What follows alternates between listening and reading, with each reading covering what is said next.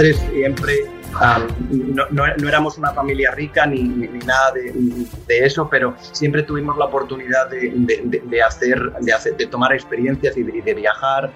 Y, y, mis padres siempre quisieron que la educación y, nuestros intereses se ponían por delante de ellos. Y, obviamente, como todo buen padre, uh, nos dejaron hacer uh, y nos dieron la oportunidad de hacer muchísimas cosas.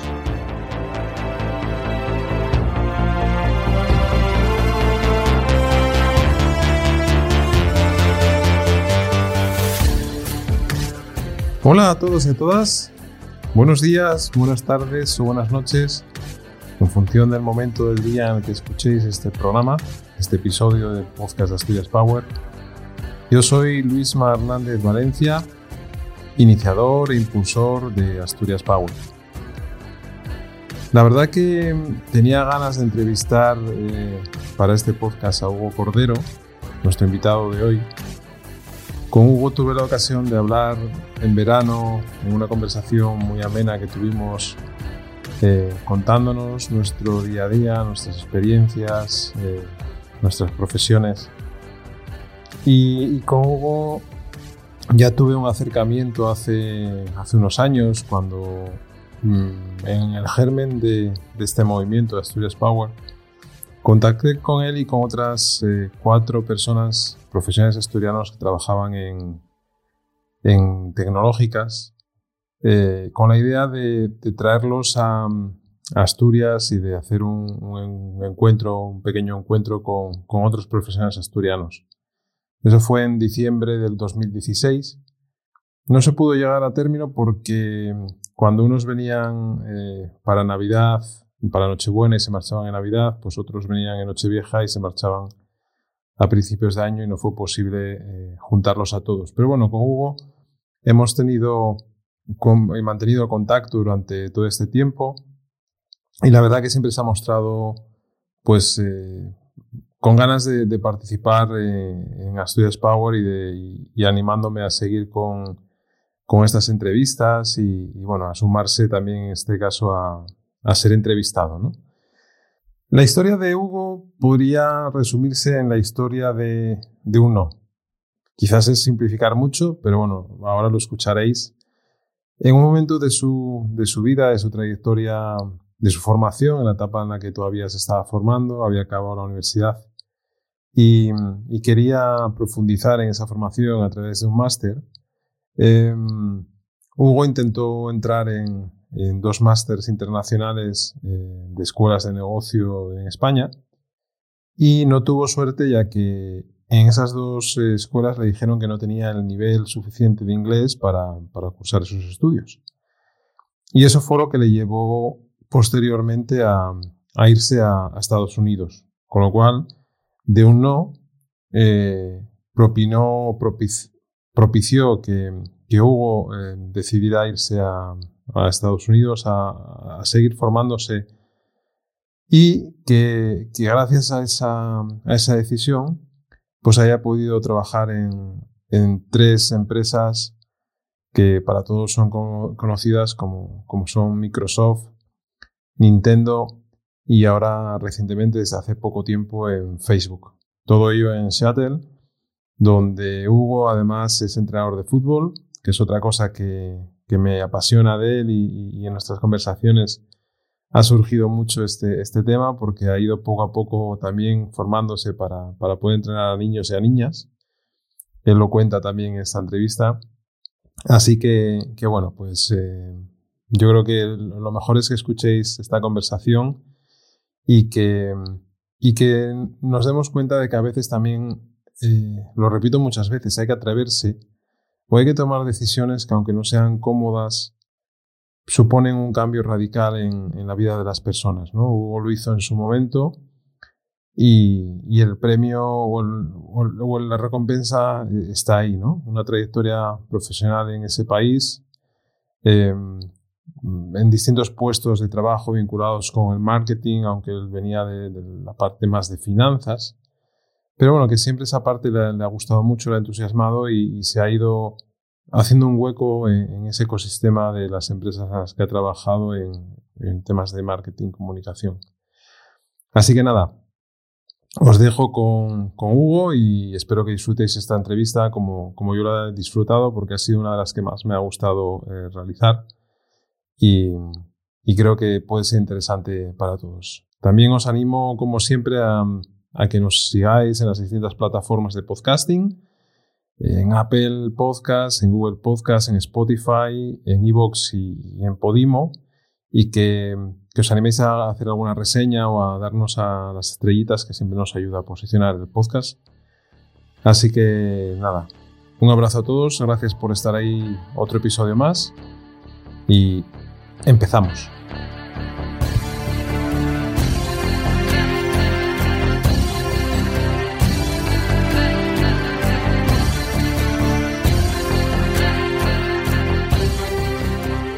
Hugo, ¿qué tal?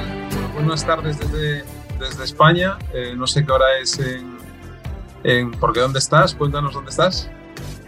Uh, buenos días para mí, buenas tardes para ti, Luisma. Estoy en, uh, estoy en Estados Unidos, estoy en, uh, en, Seattle, en la costa oeste. Bueno, eh, Hugo Cordero, eh, lo hablaba ahora con él, fue de las primeras personas con las que yo contacté hace ya unos cuantos años. Yo creo que fue en Navidades del 2016 Em, todavía no existía lógicamente Asturias Power, pero sí en mi cabeza existía la, idea de juntar a profesionales del ámbito tecnológico que estaban trabajando fuera de, Asturias y fuera de España, em, con profesionales de aquí eh, locales para, pues, para intercambiar conocimiento y, que también vieran la visión que tenía una persona que estaba fuera de una gran tecnológica, pues eh, ayudar eh, en la medida de lo posible pues, a, abrir mentes y a y a intentar eh, generar contactos que, provocaran pues, eh, que la gente también se quite el miedo de, internacionalizarse, ¿no? de salir fuera. Y en este caso,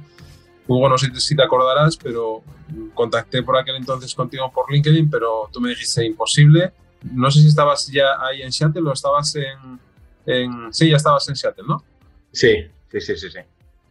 Bueno, pues Hugo fue de esos pioneros que, hemos mantenido pues no, no muy regularmente, pero bueno, sí hemos mantenido de vez en cuando contacto y ese contacto eh, se agudizó este verano cuando, bueno, pues tuvimos una conversación eh, distendida y muy, muy amena, eh, pues hablando de nuestras, de nuestras vidas, ¿no? Y de, las inquietudes de, cada uno de nosotros. Bueno, Hugo, ¿qué tal? ¿Cómo estás? Pues ah, muy bien, ah, súper ah, ilusionado de, unirme a este, a este proyecto como tú bien mencionas, hace, que, que empezaste hace, hace ya unos años y como asturiano me siento muy, muy orgulloso de donde, de donde vengo. Creo que es una de las, ah, de las características de todos los asturianos que estamos fuera. Ah, nos sentimos siempre muy asturianos, españoles también, por supuesto. Y, nada, siempre pensando en maneras de cómo se puede ayudar a la, a, la tierrina, a la gente que está, que está realmente haciendo el trabajo difícil. Yo siempre digo que lo, fácil es marcharse, ah, porque eh, de cierta manera ah, evitas eh, el problema. Entonces, ah, lo, que siempre, lo que siempre se valora más es la experiencia en el extranjero, pero a mí me gustaría también ver cómo se puede ayudar a la gente que está detrás, en el, que se ha quedado en, Asturias intentando sacándola, sacándola adelante. Bueno, no, sé eh, con qué periodicidad vienes a, Asturias. Siempre, siempre hacemos la misma pregunta a todos los invitados eh, inicial, eh, que es la de, cómo ven Asturias. ¿no? Lógicamente no, la puede ver de la misma manera seguramente una persona que está desarrollando aquí su actividad profesional o, un joven estudiante de la universidad o, un jubilado que, vive y, reside en Asturias que una persona que ya lleva muchos años fuera y que pues tienes una visión eh, solamente por, a nivel de familia y amigos que todavía tendrás por, por Asturias, eh, pero que no, no, la vives en, carne propia, sino que bueno, la ves eh, lógicamente en, la distancia. ¿no? Entonces, ¿cómo ves Asturias? Asturias ah, desde la distancia se la ve complicada. Ah, se la ve complicada, como tú bien dices, por lo que por lo que se lee en los periódicos, por lo que se ve por internet, por lo que charlas con, con la familia, con los amigos. Es, es, un tiempo difícil para, para el país, pero yo creo que es un tiempo también muy, muy difícil para, para nuestra región. yo solo te puedo hablar de lo que recuerdo de cuando estuve allí. Yo mi carrera laboral, la mayor parte de ella se ha desarrollado aquí en Estados Unidos. Creo que tengo seis meses, un año de, trabajo, de experiencia laboral en, España, en Asturias precisamente. Pero se ve complicado, lo veo, veo que perdimos un, tren muy, muy importante en, los 90 cuando, cuando se decidieron cerrar las minas y hubo todas las todo el dinero que se, que se trajo a Asturias como fondos de, de, inversión y recuperación y todas esas cosas. Y yo creo, obviamente no tengo la respuesta, no sé qué se podría haber hecho mejor o de otra manera con el dinero, pero yo creo que ahí perdimos un poquitín el, la oportunidad de haber hecho algo diferente. Ah, yo tengo compañeros, ah, muy, muy buenos amigos que están ahí en Asturias trabajando, que están en el sector de la, de la informática, de la tecnología, y creo que ese podría ser un, campo muy interesante para nosotros. algunos de los invitados que has tenido tú en, ese ámbito ah, anteriormente en el podcast. Y, creo que esa es una cosa muy importante potencial para Asturias, no solo por la calidad humana de trabajadores, de, conocimientos técnicos, pero sino creo que el, aislamiento de nuestra región, que siempre ha sido parte del orgullo de ser asturiano, la reconquista, los picos de Europa, Ah, creo que obviamente nos, nos, nos, pone un montón de cabas, ah, de, de, contratiempos para la comunicación con el resto de España, con la comunicación con el resto de Europa. Entonces creo que eso va a ser muy difícil de superar, pero la tecnología, cuestiones informáticas, están, como tú bien dices, en, la nube y eso no, no importa dónde estés. Entonces creo que por ahí habría una, una, salida importante para nuestra región. Obviamente también creo que el, turismo rural y el, el, explotar la belleza de nuestra región, tanto por, eh, desde el punto de vista de ganar dinero con el turismo, pero para localizar empresas, como tú bien dicho, como tú bien has dicho muchísimas veces en, tus podcasts, eh, tenemos una región que tiene tantos atractivos para atraer talento, a una vida tranquila, bonita, actividades sociales, y creo que eso sería otro, otro campo que también podríamos explorar, pero, pero sí, ahora mismo está complicado. Bueno, eh, como bien dices también, eh, esas ayudas que, que, llegaron años a, yo siempre digo que al final tienes que mirar hacia adelante y lo que no se hizo, no se, ya no se va a volver a hacer. O sea, eso es imposible de, retomar, ¿no? Con lo cual, eh, mira, tenemos otra oportunidad ahora que es que pues Europa, mm, pues dentro de otras regiones y dada la situación que hay, pues vuelve a, a, a cedernos ciertos eh, ciertas ayudas ¿no? a nivel económico importantes y, lógicamente aquí se está hablando ya de, de, cómo se va a gestionar ese dinero, ¿no? Con lo cual ahí hay una oportunidad de no cometer, yo creo si miramos atrás lo que hay que mirar es para no cometer los mismos errores que se cometieron, ¿no? Entonces, como bien dices, hay seguramente mm, algún que otro área en el que, eh, por la experiencia que ya tiene Asturias dentro del ámbito de, de la tecnología, lo hice muchas veces eh, Jesús Daniel Saras, que es el responsable de DXC, de la oficina em, de DXC que tiene aquí en, en, Avilés, em, que habla él siempre habla del paraíso digital, ¿no? Habla de, déjalo de, lado natural y, habla de paraíso digital, ¿no? Yo creo que sí es verdad que, y, sale a colación muchas veces, que, que Asturias tiene esa oportunidad de quizás eh, esas barreras geográficas o de comunicación que siempre se dice que hemos tenido y es cierto, que ha mejorado y que se puede mejorar todavía mucho más, pero en el, día de, en el, ámbito de la comunicación y la tecnología, esas barreras o esas autopistas están creadas y lo único que necesitas es ancho de banda, ¿no? Es decir, que, que, que, que la distribución de la información a través de una red que sea buena, porque eso lo que te permitiría es que muchas personas hoy en día puedan trabajar desde aquí a nivel global eh, en muchos ámbitos, ¿no? Y lógicamente eso también que dices del turismo, del ámbito del turismo rural, yo creo que buscar un turismo de calidad, diferenciado, que te traiga gente pues con cierta capacidad económica, que pueda eh, dejar aquí su dinero también eh, en, en, esas estancias, pues es algo también que, se puede hacer, ¿no? Que, que no es lejano. Así que bueno, vamos a intentar entre todos ahí empujar y, ir poco a poco, como digo, gota malaya, ¿no? Pum, pum, hay que ir poco a poco eh, tejiendo ahí redes e intentando alinear a la gente que, como, bien sabes, porque has trabajado seguramente, bueno, no seguramente, has trabajado en distintos sitios y con equipos muy diversos. Yo siempre digo que la gestión de las personas es de las cosas más complicadas que tiene una organización, ¿no? Eh, por cómo somos los humanos, básicamente.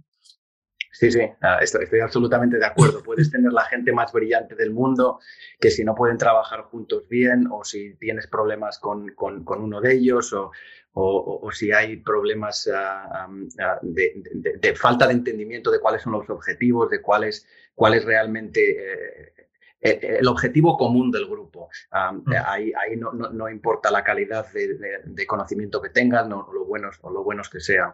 A mí ya sabes que soy un apasionado del fútbol y siempre utilizo los, ejemplos que, que, van, van al, mundo del fútbol. Yo no importa cuántas estrellas tengas en tu equipo, que si, si cada uno va por su parte y no, y no trabaja en el gol común, ah, es, es, es imposible ganar partidos, ni siquiera, ni siquiera marcar un gol.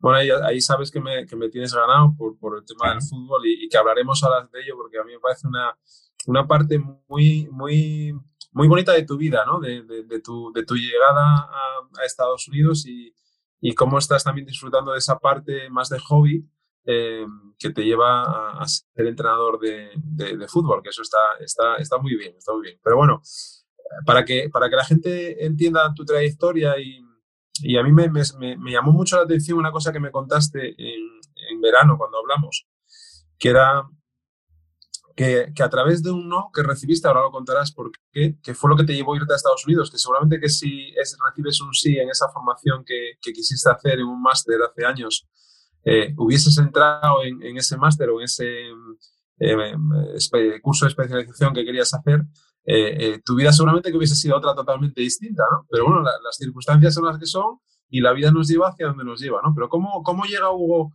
Eh, cuéntanos un poco qué estudiaste aquí en Asturias y cómo llega Hugo a, Estados Unidos y, bueno, pues las distintas etapas que has vivido allí y en empresas en las que has trabajado. Sí, uh, tiene razón. La, verdad es que hasta que no hablamos ese día de, de, ese pequeño detalle, no, no me había parado nunca a pensar cómo, cómo hubiera cambiado la vida si, si, hubiera sido un sí en vez de un no, pero, pero bueno, eso me, estoy adelantando. Ah, yo fui a la Universidad de, obviamente, de Oviedo, ah, crecí en, en, Oviedo eh, y fui a la universidad ah, y estudié Administración y Dirección de Empresas. yo creo que fue un poco por casualidad, realmente no sabía muy bien qué era lo que quería hacer. Recuerdo que mi primera opción había sido económicas, pero al final me eh, no entré en económicas y me, eh, la segunda era Administración y Dirección de empresas. me encantó, la verdad es que te puedo decir que eh, eh, eh, esa realmente una de esas oportunidades que tienes que, terminas haciendo algo que no sabías que te gustaba, pero que realmente eres un apasionado de ello. Para mí fue el marketing, fue una de las asignaturas que teníamos que, que, a mí me apasionaba. recuerdo que estábamos revisando anuncios de, de, de grifos de baño y, bueno, apasionante del, poder eh, ver cómo, cómo, cuando comunicas algo de la manera apropiada, cuando comunicas el beneficio de algo, cómo todo puede ser súper excitante, ilusionante y, realmente te, apasiona hablar de las cosas. entonces terminé la carrera y realmente no, ah, no, sabía muy bien porque las, las, únicas oportunidades que tuve fueron gracias a mi padre. Ah, me, me, me, permitió hacer una, un internship. Y, nada, estuve tres meses en una compañía de construcción, en, uh, en, en, en, una UTE, como se llamaba de, de, aquella, no sé si todavía se llaman igual, en, La Viana, y estábamos allí construyendo una carretera y un túnel, y yo estaba de, de asistente del, del, del, del que llevaba toda la gestión de la oficina. Y realmente me di cuenta de que eso no era para mí, no era para mí, entonces eh, dije, otra cosa que me gustó siempre muchísimo es el, eh, enseñar. Ah, me apasionaba el pensar, algún día a lo mejor puedo ser profesor de la Universidad de Oviedo. recuerdo la primera clase que tuve en la universidad cuando empecé fue de historia de la economía. Y, el primer libro ah, que, que, que, que, no, no, lo estudiamos, pero se habló de él y de John Adams, me parece que se llamaba John Adams, a lo mejor estoy equivocado, pero era la riqueza de las naciones y cómo esos profesores daban clase, investigaban y fue una vida que siempre me, llamó mucho, el estar en contacto con las mentes jóvenes y, la juventud.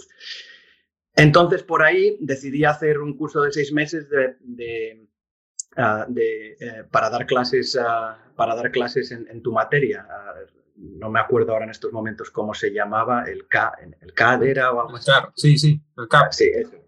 Entonces lo hice, ah, pero yo siempre continuaba pensando lo mismo, marketing y, cómo me meto en el mundo de, de, las corporaciones y compañías grandes. Y eh, mi madre conocía a alguien que había ido al, al, IS, también conocía a otra persona que había ido al ESADE, que de aquella eran los máster en, en, Barcelona, un MBA, que eran eh, pues del top 5 de, de Europa. Y, pues nada, me eché las, la, como digo, las maletas, uh, que quiere decir, uh, convencí a mi padre de que viniera conmigo, en, pues tomamos el, el tren, um, el, el, que iba por la noche, um, el, el, tren cama y fuimos hasta, fuimos hasta Barcelona. Hice los exámenes um, varias veces y al final, pues la verdad es que como tú bien dices, en las dos, las dos veces me dijeron que, que, no, que mi nivel de inglés no estaba, no era demasiado bueno, es un, es un máster internacional, el que tienes que comunicar con, con gente del extranjero y, y bueno, ah, pues por ahí dije, que, pues, ¿qué puedo hacer? Pues antes de intentarlo de nuevo debería de, de continuar ah, mi formación en, en, inglés. Entonces dediqué un año entero a, a, dar, clases, a, dar clases de inglés en, en, en Oviedo. hice el, curso de la Cámara de Comercio por las tardes de, de inglés, de extensión universitaria también. Y, y, nada, por ahí, por ahí, pues bueno, conocí a la que por entonces fue, se convirtió en, mi mujer y, y, y, nada, de ahí ya me vine para, para Estados Unidos para hacer un curso que decidí que podía darme la oportunidad de mejorar mucho más mi inglés. Era, era un curso de, de, de, gerencia de, hoteles. Entonces, nada, me vine, me, vine para, me vine para New Hampshire por, por tres meses a estudiar. te daban la oportunidad de hacer un, un internship en, en, en, un sitio por nueve meses trabajando en un hotel. Entonces decidí, ya te digo, decidí decidirme a Portland en, en, Oregón y de ahí ya volví tres meses a terminar el curso a New Hampshire y ya lo terminé y bueno, de aquella ya estaba casado y decidí, y decidí quedarme, pero como tú bien dices, el, no cambió todo. ¿Y, por, qué, por, qué, Estados Unidos y no eh, Reino Unido o otro ah. país? Eh, ¿por, ¿por, qué te decidiste por Estados Unidos? Es una, es una pregunta que me hago, me hago siempre, es una pregunta muy interesante fíjate, ah, gracias a Dios, ah, mis, mis, padres siempre, no, no, éramos una familia rica ni, ni, nada de, de, eso, pero siempre tuvimos la oportunidad de, de, de, hacer, de tomar experiencias y de, viajar. Y, y, mis padres siempre quisieron que la educación y, nuestros intereses se ponían por delante de ellos. y obviamente como todo buen padre, ah, nos dejaron hacer ah, y nos dieron la oportunidad de hacer muchísimas cosas. Yo pasé un verano, ¿Tienes más hermanos? Sí, tengo un hermano. Familia? Sí, tengo, tengo un hermano que está, que está ahí en Asturias y, podemos hablar de, de, él y de la, su, su, situación ah, laboral y, un poco de, la, de, lo que yo escucho de, Asturias y, de las complicaciones o de los beneficios. Pero bueno, entonces yo pasé dos veranos en, Inglaterra, un mes cada vez, estudiando. Y, Inglaterra me, encantaba, era un, pequeño pueblito a, una hora de Londres. Y al final, pues los dos primeros años acabé aprendiendo muchísimo italiano, ah, muchísimo portugués. Ah, el, inglés no mejoró demasiado. Entonces, eh, un, poco, un poco basado en eso y también basado en el... Todo el mundo, todos vemos películas, todo el mundo sabemos lo que es Hollywood, todo el mundo vemos no sé, el, Estados Unidos de, aquella, y para mí yo lo veía como, como la meca, como, como un sitio de, sueño, de película. y, por eso me llamó siempre, siempre muchísimo. Recuerdo la primera vez que fui a Los Ángeles por trabajo y íbamos conduciendo en coche y pasé por delante, bueno, pasé, pasamos por delante de, del el, cuartel de la policía de las películas de Eddie Murphy que hacía de, policía. Loca, Academia de Policía, ¿no? Ah, no creo, es que no sé si era esa o eh, algo de Hollywood, algo de policía de Hollywood. No, no importa. El caso es que Ah, pasé por delante, y íbamos conduciendo por ahí delante y recuerdo verlo y una sonrisa increíble en la cara diciendo, yo solía ver esto en la tele cuando era, cuando era un chaval y mira, ahora, ahora estoy pasando por aquí delante en coche. Pero... Y, y después de ese, de ese curso de gestión en hoteles, de que empezaste em, hacia un sitio, o sea, hacia un sitio y hacia otro, estuviste en Pona, volviste, em, ¿cómo te incorporas después a a, la empresa en Estados Unidos. ¿Cuál, ¿Cuál, fue tu primera experiencia? Porque has pasado y estás has pasado por grandes empresas, grandes corporaciones, pero ¿cómo es tu, incorporación al ámbito laboral en, Estados Unidos? Sí, es, también bastante curioso porque no tenía nada que ver con, con, mi, con mi, formación. Claro. la, primera vez, mi primer trabajo fue en, Microsoft ah, como contable. Ah, como, como contable para el departamento de, Latinoamérica ah, de, los pagos y, de cobros de, la compañía. Y pues, ah, pues una, una, casualidad, para serte sincero, yo como te comenté, la única experiencia que traía de España era trabajando en, en, la UTE, un poco haciendo de cuestiones de oficina, de ah, pagar facturas y contabilidad muy básica. Entonces, entonces esa era la experiencia que yo traía. Necesitaban a alguien que hablara español con un poco de, ah, experiencia en, contabilidad y, y, pues, pues la verdad es que, como yo digo, encontré, encontré una mina de oro ah, por, por, casualidad. Me, me, caí, me caí en ella. Y hice eso pues por un año aproximadamente, pero como bien te comento, la contabilidad, pues bueno, me encantan los números. Soy una persona que, para mí Excel y los números en general me, me encantan, pero no era mi pasión entonces al final pues me fui de ahí y me, uní a otra compañía que para otra gente pues sería un sueño, pero para mí en ese momento simplemente era la oportunidad de hacer algo en un campo que me, que me gustaba muchísimo más. Entonces ah, tomé un poco un, paso atrás desde el punto de vista de decir pues estoy empezando de cero de nuevo, sin experiencia en este, en este ámbito que era el de marketing, ah, pero, pero, pero bueno, dije, merece la pena. ¿Y, esa empresa nueva fue?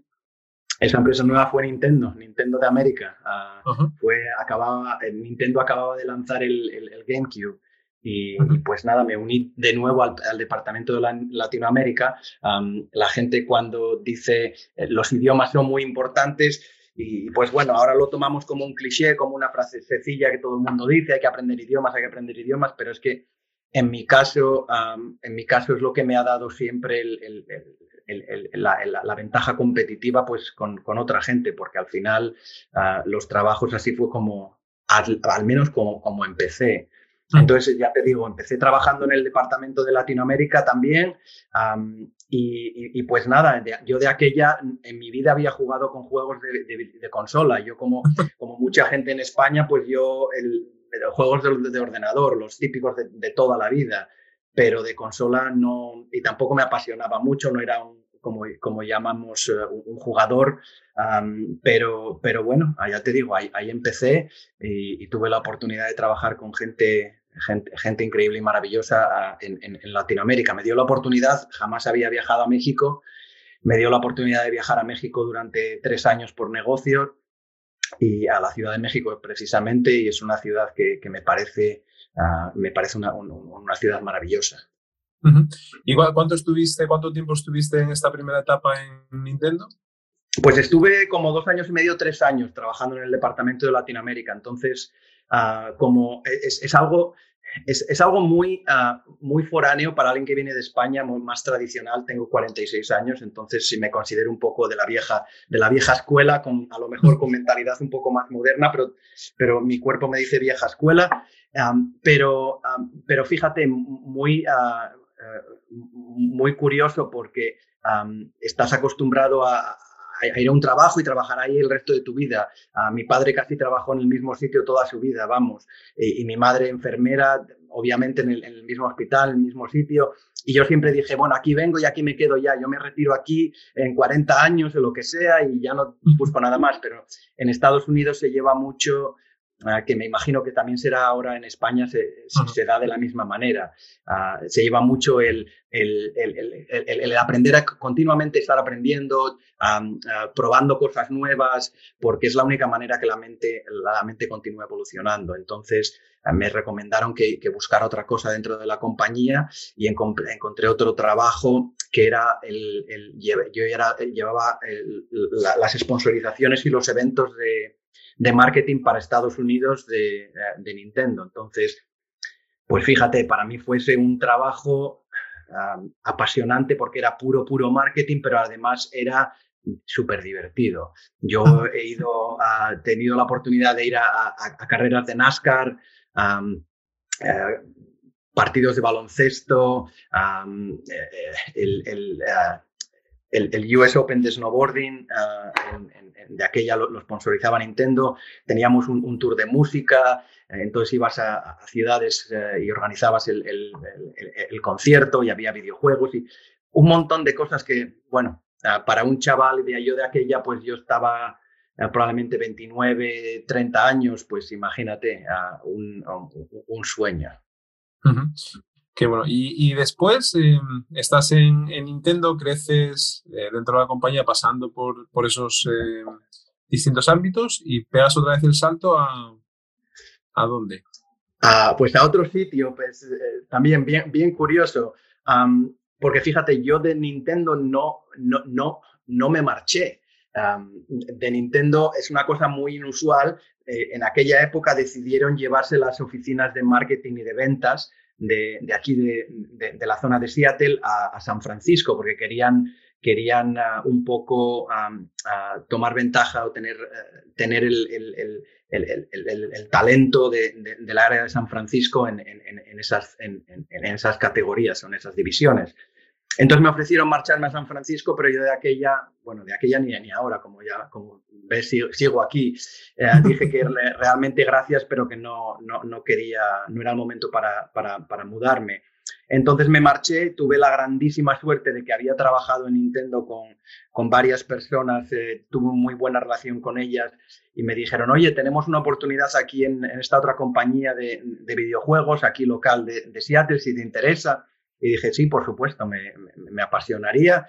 Entonces fui con ellos, hablé y, pues nada, me ofrecieron, me ofrecieron un trabajo y, empecé a trabajar en, en Xbox. Ah, de aquella uh, acababan también de lanzar el, uh, el, el, el, Xbox, el 360. entonces, pues nada, ahí, ahí me, me, uní otra vez te repito, a un mundo en el que, en el que me apasiona, me encanta leer porque es, es, divertido. Cuando cosas, lees de cosas de la industria, pues estás en, es un hobby para mucha gente. Entonces, ah, entonces a veces me siento muy culpable de no tener muchísima más pasión por los videojuegos. Obviamente aprendes a, aprendes a apreciarlos, y, pero, pero al final... Bueno, seguramente que eso te da otra visión ¿no? de negocio. Es decir, al final cuando alguien es eh, gamer eh, o está ahí metido eh, en cualquiera de las plataformas y, y, yo ahora lo veo por, por, por, mi hija Marta, que tiene 10 años y que, y que es una, está, todo el día jugando con los amigos al Fortnite, ¿no? Y, y ahora hay otro juego que no recuerdo ahora cómo se llama, pero que también están todos los chavales ahí, todo, el grupo de amigos metidos, ¿no? El Roblox también. Ah, ese es otro, ese es otro. Pero hay otro que acaba de salir ahora, que lo acaban de lanzar, Mm. Em, que no me acuerdo cuál es, pero bueno, que, que también están ahí, que se puede jugar eh, compartiendo eh, espacios, escenarios y bueno, pues ahí están, ¿no? Eh, pero lógicamente el, no ser un fanático de gaming, pues también te da otra visión del negocio que, que, puede enriquecer también seguramente, porque no lo estás viendo solamente con los ojos del gamer, que eso también es importante. A veces salirte un poco fuera, extraerte del, del, mundo para hacer ciertas cosas, yo creo que también es, es positivo, ¿no? y, y y estás ahí eh, unos cuantos años. Eh, eh, Xbox, como yo la llamo, tú la llamas, te la pronuncias en americano, pero Xbox ya era de Microsoft, siempre fue de Microsoft, Xbox. Sí, sí, sí, sí. De hecho, cuando, de hecho, cuando yo estuve en Microsoft la primera vez, era la época en la que estaban lanzando la, la, primera generación de, del Xbox. entonces, entonces sí, siempre, siempre ha sido, siempre ha sido ah, una compañía de, Microsoft.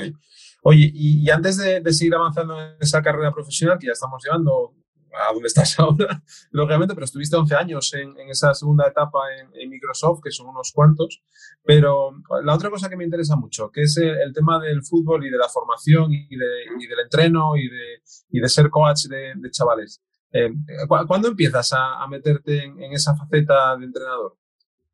Pues ah, como todo, me estoy empezando a dar cuenta después de comentar, porque fíjate, también es interesante el hecho de que uno habla de, sí mismo de esta manera, pero nunca lo haces salvo que sea una oportunidad así, que conoces a alguien nuevo y empiezas a hablar de cosas de tu vida, porque si no, no te paras a pensarlo, pero me estoy dando cuenta que como casi todo en, mi vida ha sido por, pura casualidad. yo cuando estaba en España, yo, a ver, Desafortunadamente no soy la persona más alta del mundo, pero jugaba al baloncesto y, además era un deporte que me encantaba. Jugábamos siempre al recreo al baloncesto y estás constantemente jugando al baloncesto. Jugué en el equipo del, Loyola eh, en, eh, pues, pues toda mi vida casi. Entonces, bueno, ah, yo, para mí esa era la pasión, eso es lo que empecé a, hacer de niño, y, pero bueno, creciendo en España todo el mundo juega al fútbol.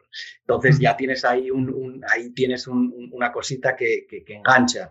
Entonces yo cuando vine aquí a Estados Unidos, pues empecé, la única manera de hacer amigos era un poco por el deporte. Como bien te comento, pues intentas hacer amigos con la comunidad eh, hispana, españoles, eh, mexicanos, de, vamos, de donde sea, para darte un poco ese, ese, sentimiento de, de, pertenecer, de estar en casa, de algo conocido cuando estás en un país, eh, cuando estás en un país extranjero que es, que es tan importante. Entonces, que nada, me uní a equipos de fútbol a jugar y jugué, jugué al fútbol de manera, pues, de recreación, una o dos veces por semana durante años. Y luego nada, fue mi hijo. mi hijo, pues lo típico de aquí, pues aquí todos los chavales y las chavalas cuando son niños, pues juegan al fútbol. Y pues bueno, tienes la coletilla de que eres español, entonces debes de saber jugar perfectamente al fútbol y todos somos entrenadores y todos sabemos más que nadie. Entonces, pues empecé a ayudar al entrenador y bueno, en un momento dado, pues el, el, equipo se, se, deshizo porque el entrenador, se, eh, su hijo se, hizo mayor y se marchó. Entonces me pidieron que si me quería hacer eh, cargo de él. Esto es una cuestión totalmente de recreación, de eh, dos o tres meses en, en, septiembre. Y lo hice, me, me apasionó, realmente me apasionó. Y, y, pues nada, contacté, contacté con el club local de aquí de, ah, de fútbol de, Ah, de Seattle ah, para, para, cuestión de, juventud, hay varios, pero se llama el Seattle United, y, y, nada, les dije, oye, yo eh, tengo esta pasión por el fútbol, no, no tengo mucha experiencia, ah, en ese punto había tomado un par de clases de cursos para, para, para, darme un poco de formación, y, nada, pues eh, como te comentaba, casi por casualidad y dándome la oportunidad, pues dijeron, venga, adelante te vamos a dar un, equipo. Y dije, bueno, me encantaría si me podéis dar un equipo. Mira, mi hijo tiene en este momento 10 años. eso es la experiencia que yo tengo, me encantaría, es un niño, es lo que, lo que estoy acostumbrado a estar rodeado de, niños, de, esa personalidad. Y me dijeron, bueno, ah, ¿cómo te sientes acerca de entrenar a, chicas? Y dije, bueno, pues, pues venga, adelante, no me, no me importa, pero tampoco tengo la experiencia. Entonces me dijeron, bueno, vale, estupendo. Y, en cuestión de edad, y les dije, pues bueno, de 10, 10 12 años, te digo, mi, mi, hijo tiene esa edad, entonces estoy acostumbrado a estar alrededor de, de, esa edad y, y, tengo experiencia. Y me dijeron, bueno, pues estupendo, entonces te vamos a dar un equipo de chicas de 17 y 18 años, el último año de aquí de, de high school, de la escuela. Y, pues nada, así fue como me, literalmente me tiraron en la piscina y, les dije, pero no sé nadar. Y me dijeron, bueno, pues aprende. Exacto.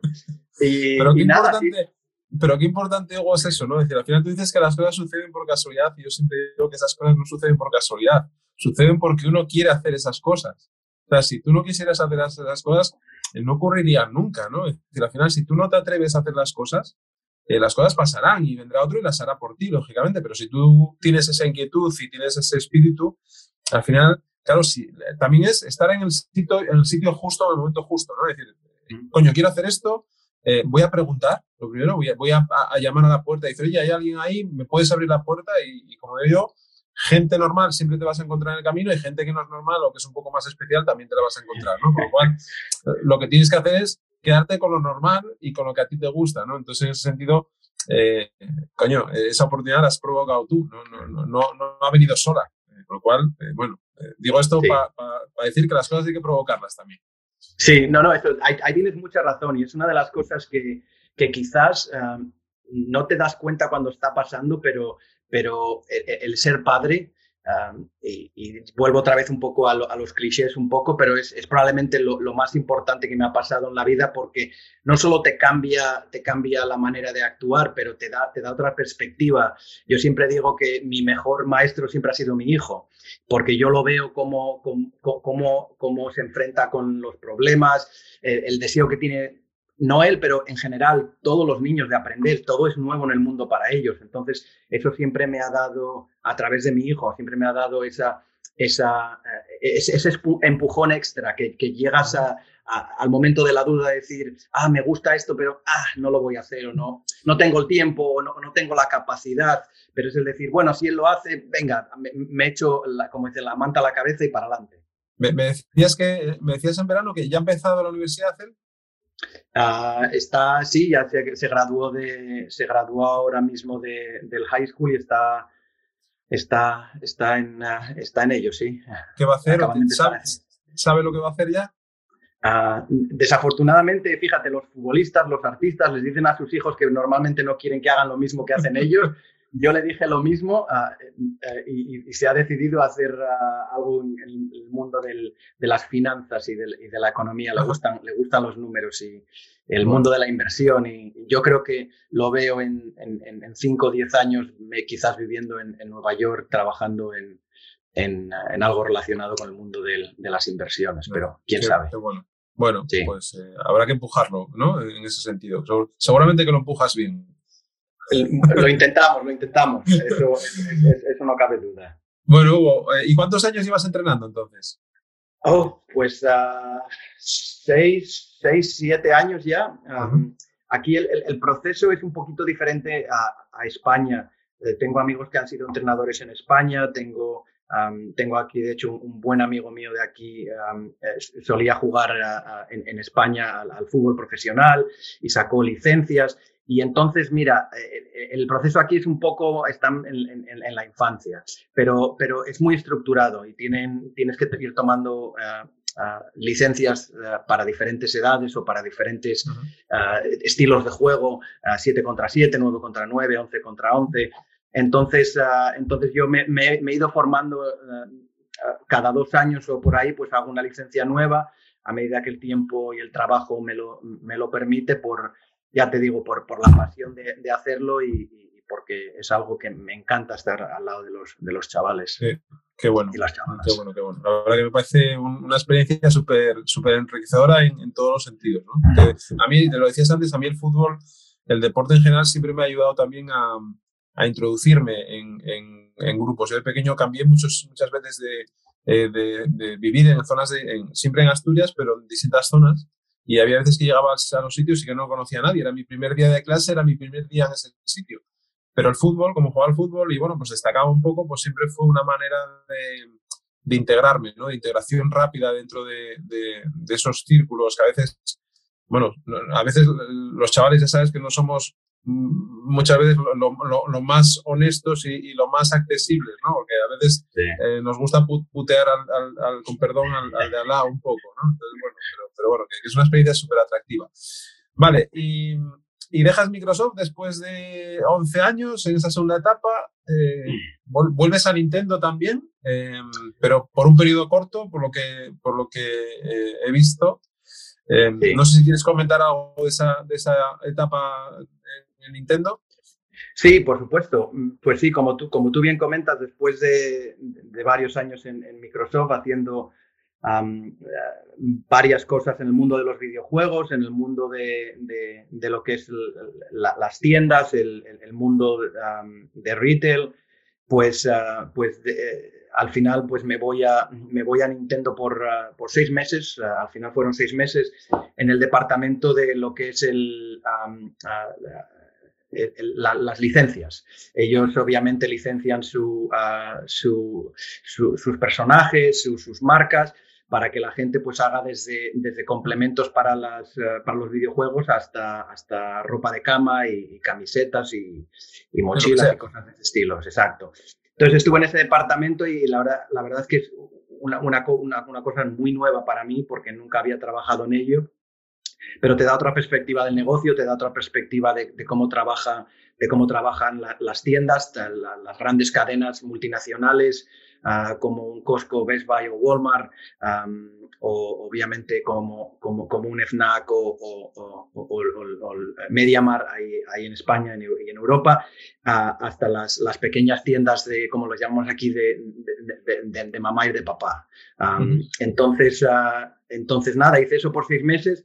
Nintendo, Nintendo es, un, es un sitio maravilloso, es un sitio de, familia, es un sitio en el que todavía tengo muchísimos amigos, pero llegó una oportunidad que, en, este punto de, mi vida y de mi carrera no pude decir que no. La verdad es que, como siempre digo, esto no tiene nada que ver con mi experiencia o mi segunda experiencia en Nintendo, más que con lo que venía en, eh, delante, se ponía delante de mí. Entonces, ah, Facebook, un, compañero con el que solía trabajar en, Microsoft hace muchísimos años, pues es el, vicepresidente de, lo que es la división de ventas y de marketing de, de, los, de la realidad virtual.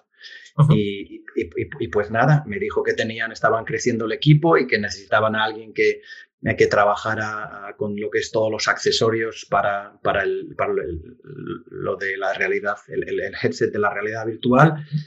Y dije, pues mira, te lo agradezco mucho, pero como la última vez ah, yo no estoy, no, no, la verdad es que no estoy en el momento de, de, mudarme de Seattle eh, y, y, nada, te lo agradezco.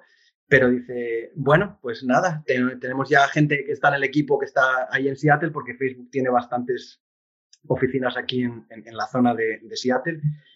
Y, nada, pues me dijo que era una posibilidad, entonces pues dije, pues adelante, pasas el, el riguroso proceso de, entrevistas, que, ah, que, es una cosa que, que, me apasiona, me, me, espanta, pero, pero a la vez es, es, un poco de, de, descubrirte a ti mismo, qué es, qué es lo que te gusta, qué es lo que mejor haces, qué es lo que realmente no te gusta y, y, nada, lo pasas y, empiezas en una nueva aventura.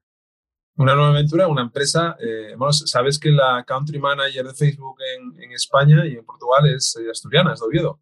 Eh, Irene, Irene, Cano.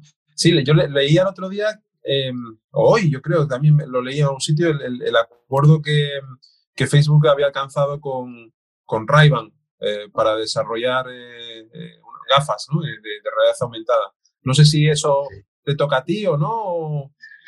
No, no, está en el departamento, pero vamos, esa parte no, porque Facebook lo que, lo que tiene, entiendo que tiene Oculus, ¿no? Eh, eh, la marca Oculus en las que, sobre la que desarrollará, digamos, tecnología y, aplicaciones, entiendo, y otras cosas, lógicamente, que no nos podrás contar.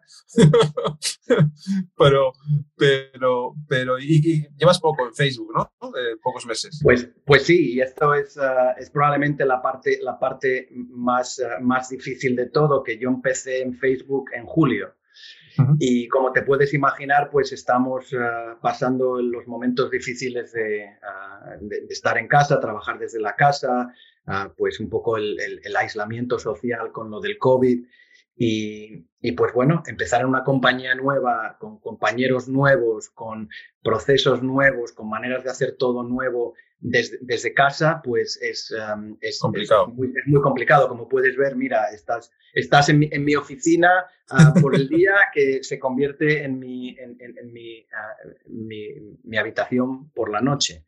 Entonces, entonces pues nada, ah, es, es, es, parte, creo que un poco del crecimiento, de, volviendo a lo que comentábamos al principio de, de, trabajar remoto, se, se, ha demostrado que, que la gente trabajan, por lo menos aquí, trabajan más incluso de lo que se trabaja cuando estás en la oficina porque, porque cuando estás trabajando de casa estás siempre disponible, no te tienes que marchar, estás, estás siempre ahí, entonces ah, tanto las reuniones a la hora de la comida como un poco, bueno, pues te quedas un poco a las 5 o a las 6 porque, bueno, porque no vas a ir a ningún sitio, estás aislado en casa.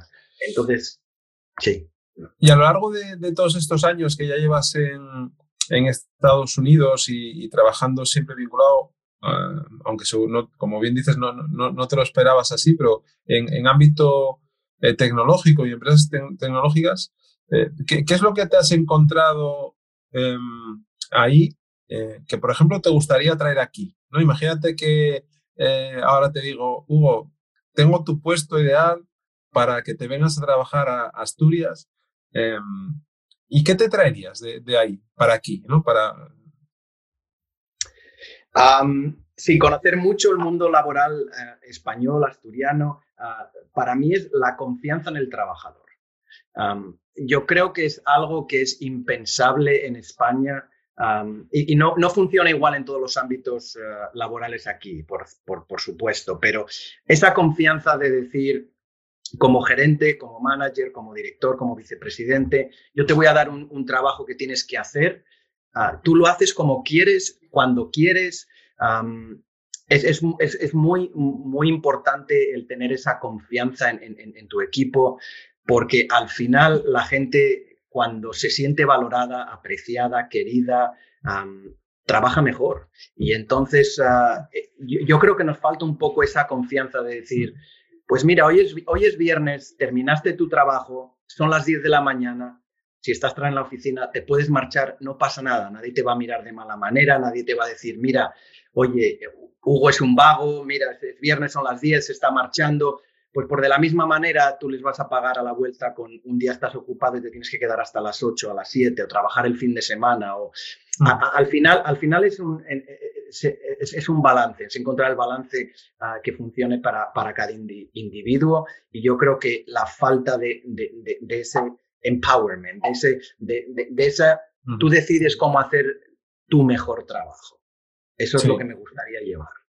Yo, yo estoy ah, totalmente de acuerdo contigo. Yo creo que es un tema cultural eh, que tenemos ahí, el, digamos, el presencialismo, ¿no? el tener que estar siempre ahí sentado, pareciendo que estás haciendo algo cuando estás pensando en otra cosa que no tiene que ver con lo que tienes delante de la pantalla, ¿no? Sin embargo, si tú das esa libertad y marcas unos parámetros, unas pautas eh, de comunicación interna eh, entre lo que tú dices, tu manager y el equipo y el manager hacia arriba, etcétera, etcétera, eh, no tienes por qué estar supeditado siempre a esos entornos cerrados, ¿no? Yo creo que eso, ya digo, yo aquí lo estoy viviendo ahora en mis propias carnes, que yo acabo de empezar eh, en una actividad profesional en, agosto. Em, y es un cambio también eh, muy necesario el hecho de que el equipo funcione em, de una manera orgánica, ¿no? de una manera natural, lógicamente controlada, pero que, que, si te quieres trabajar un día desde casa y te quieres quedar, es verdad que esto del COVID pues, lo ha provocado, pero hay empresas que ya lo, lo, tenían instalado de antes. Y es más, las empresas tecnológicas hoy en día no, no compiten en talento si no hacen eso porque la gente busca entornos en los que se encuentra a gusto, pues si hoy me quiero quedar a trabajar en casa, lógicamente lo comunico eh, y ya está. Y desarrollo mi trabajo desde casa, hago mis sprints, hago mi lo que sea, lo que se necesite en, ámbito de desarrollos agile o, o, de la metodología que esté implementada eh, en la, en la organización que toque y ya está, ¿no? Es decir, hay, hay un reporte y, y, hay un objetivo final que es el que tienes que cumplir, con lo cual eh, yo creo que, estoy, bueno, estoy totalmente de acuerdo contigo en eso, en eso que dices. Así que, bueno, pues lo, intentaremos también inculcar poco a poco aquí, aunque sabes que hay sectores más tradicionales que les cuesta ver eso, ¿no? En, entornos fabriles o entornos de producción, que a veces eso eh, cuesta encajarlo, ¿no? Bueno, sí, claramente cuando tienes turnos y cuestiones de ese, de ese y, líneas de producción, ah, pues obviamente ahí, es algo diferente. Yo eh, estoy pensando siempre en el, ámbito más, más de negocios, más de tecnología, ah, más en el ámbito en el que, en el que yo estoy eh, trabajando. Ah, pero, déjalo, déjalo, déjalo que, que, suene, que suene. Es que mientras estamos, eh, mientras este, yo estoy cara, estoy viendo algo, vosotros no lo veis pero tiene un perro y el perro acaba de coger un, un peluche o algo que suena, ¿no? sí, sí, sí, sí. Además estaba, estaba ahí sentado durmiendo y, y se levantó y justo, pues justo en el momento, es como los niños, ¿no? Al final, al final siempre, uh, siempre el, el, el, el, tiempo de ellos es el, más importante. ¿Cómo, se llama? Se llama Junior. Junior, bueno. Junior, sí, sí, es un, uh, es, es, un, uh, es un perro. ¿Boxer es? Uh, es, una, es, es, es, un híbrido. Um, un, está rescatado del, del, uh, de, de, dentro de, de, rescate de animales. Por no, por no robarte más tiempo, eh, no sé si quieres, eh, no sé, trasladar algo de optimismo hacia, hacia aquí, hacia, hacia, hacia tu casa. ¿no? Eh, hablabas antes de tu hermano.